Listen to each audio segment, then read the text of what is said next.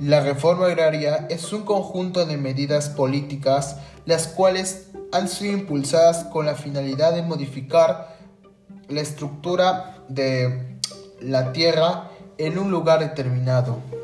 Las reformas agrarias buscan solucionar eh, dos problemas eh, principalmente. Esos problemas se basan en bastante la concentración de la propiedad de la tierra en pocos dueños, es decir, que pocos dueños se, aprovechan de la libertad de, unas, de, un, de, un, de un campo en general en la que pueden generar un negocio, además de la productividad agrícola escasa. escasa.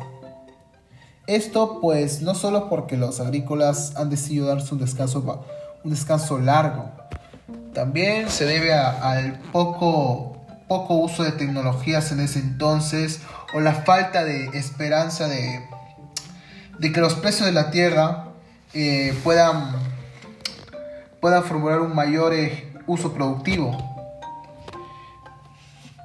Las formas de, del cambio que la tierra ha tenido que, han tenido que experimentar a base de este tipo de, de reformas fueron, eh, más, fueron principalmente la expropiación de varias tierras, teniendo como base un mecanismo de compensación a los antiguos propietarios de, de varias tierras.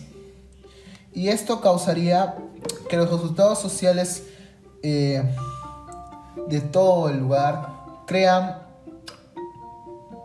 una de las clases sociales eh, que más influyó en todo este en todo el en todo el campo que fue básicamente el el poder de crear un negocio a base de varios campos en los que los campesinos decidieron eh, presenciar su interés a través de que antes de la expropiación de varias tierras. Y esto pues es lo que más bien podemos conocer como una productividad agrícola más elevada y lo que causó que, va, que varios hayan decidido en, destinar el Día del Campesino como el 24 de junio, ya que antes este día se conocía como el Día del Indio. Eso pues, generalmente los resultados de todo esto ha sido la creación de una clase de pequeños y medianos agricultores que desplaza la hegemonía de los latifundistas. Hegemonía viene. Es.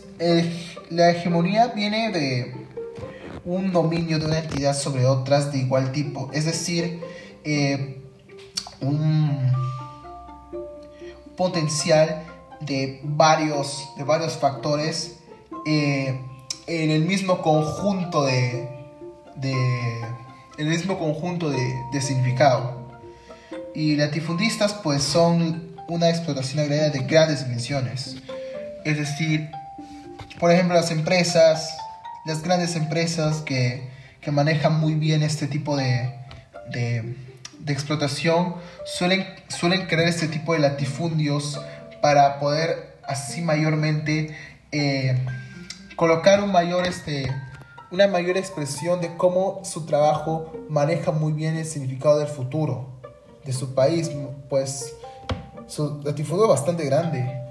Esto pues crea ya mayores expectativas, porque antes los campesinos estaban interesados en varios campos, ahora las empresas. Pero, ¿y cómo esto se dio a cabo? Pues yo creo que en el Perú, según varias fuentes, fue industrializado, fue industrializado por eh, por el presidente, bueno, fue un presidente, ¿no?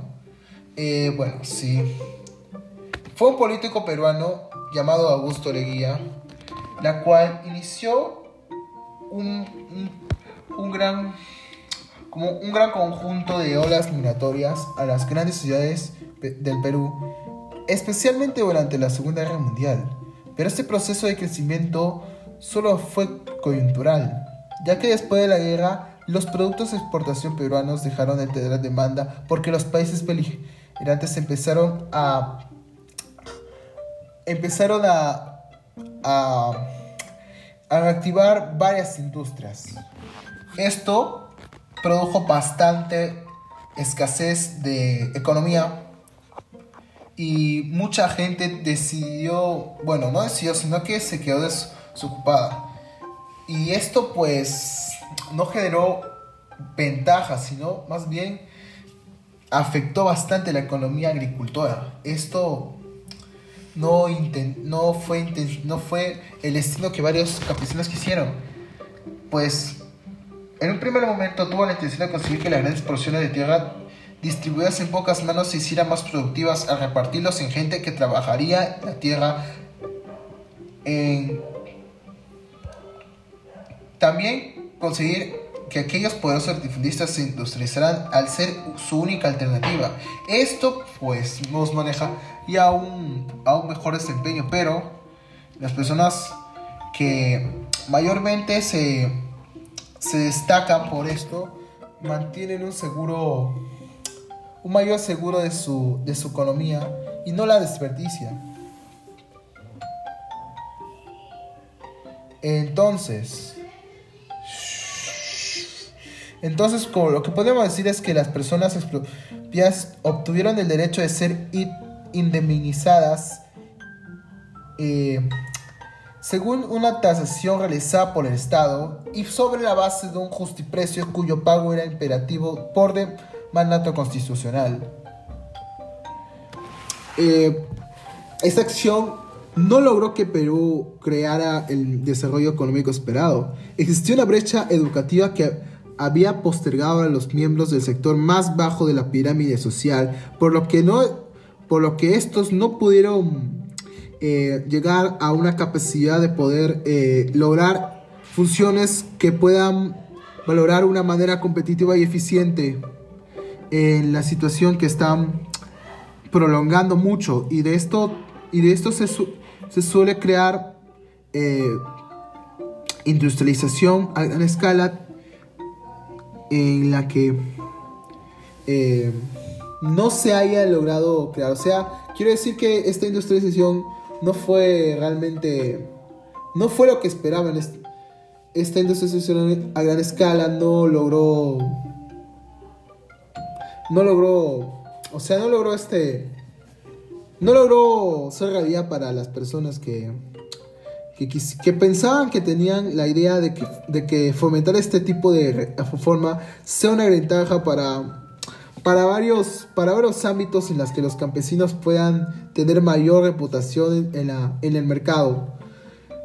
Pero si bien los resultados económicos productivos no fueron los esperados, es importante destacar el gran avance que hubo en términos reivindicativos y la esta activación parcial de movimiento de izquierda como lo fue el MIR o también conocido como el Movimiento de Izquierda Revolucionaria del Perú.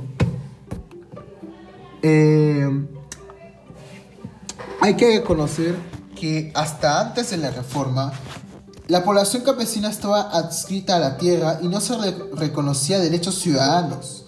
Es a partir de esta y otras medidas implementadas por el presidente Juan Velasco Alvarado que la población campesina deja de ser invisibilizada y cosificada y se empieza a convertir en un interlocutor en, la variopinta sociedad peruana. Así como también aparecieron bastantes grupos como las cooperativas en base a este tipo de temas. Por ejemplo, la costa como el CAPS o la Cooperación Agraria de Producción Social y de la Sierra como la CAIS, eh, la Sociedad Agropecuaria de Interés Social otros países los cuales también tuvieron ese tipo de, de fuente como, como base principal para su economía, que al final no tuvieron muchos, mucho éxito, fue Bolivia, Venezuela, eh, Colombia, Chile y Guatemala y Uruguay. Eh, creemos que este tipo de temas pueda apreciar mucho el tema de cómo los agricultores no tuvieron mucho, mucho interés en poder este, destacar en su trabajo. Esto creó, esto creó miles de decisiones las cuales puso a ellos en un, en un, en un fondo de esclavitud. Podemos decir que esclavitud. aunque al final lograron liberarse, no, es, no fue muy posible para ellos al inicio. Y digo por el inicio porque, porque al inicio tuvieron este, este tipo de prendas que no logró este que no lograron que no logró este experimentar eh, todo este todo este público no logró experimentar por culpa de que de que este proceso no fue el, esperado y no tuvo no tuvo el tipo de de rienda que se buscaba. No fueron, los no fueron bastantes los, los resultados económicos productivos que, que no tuvieron el tipo de, de, de forma social o de cómo o de distribución de su mercado las cuales los campesinos tenían pensado. Es así como este tipo de temas involucra mucho el tipo de cómo este este, este, este, este tipo de, este tipo de hechos pueden afectar mucho nuestra economía si no nos podemos alerta en sus consecuencias. Muchas gracias.